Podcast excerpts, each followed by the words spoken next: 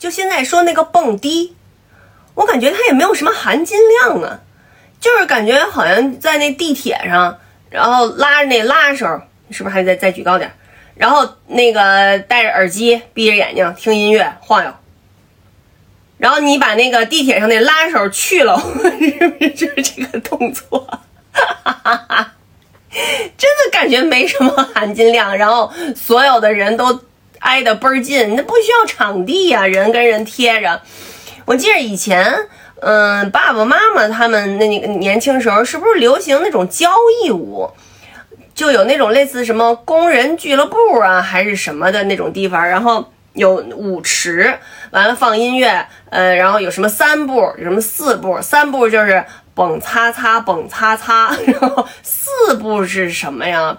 我我我听说还平四，那是什么东西啊？俩人跳，有时候那个男的不够，两个女的也跳啊，就是就是他就是需要一定的场地，得转大圈儿啊，你要是地儿小了，还容易踩着脚。然后我记着小时候还流行一种霹雳舞，这个霹雳舞它是从哪儿传进来的呢？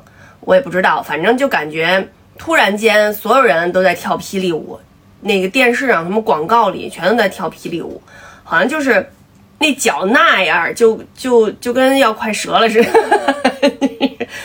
就是好像有点像什么踩踩在在云中漫步的那种感觉，然后往前。然后往后好像几个人还可以什么过电，就怎么着啊？我也不会，反正好像这样吧。然后就是好几个人站在一起。我记得那会儿新年什么联欢会的时候，我们班男生特别好表演这个。还有一种什么霹雳手套，就是好像就是现在那种吧，没没有没没有上半截儿，就就就是五个手指头的，就到这儿，就到这儿。霹雳手套，霹雳手套是必须是黑的吗？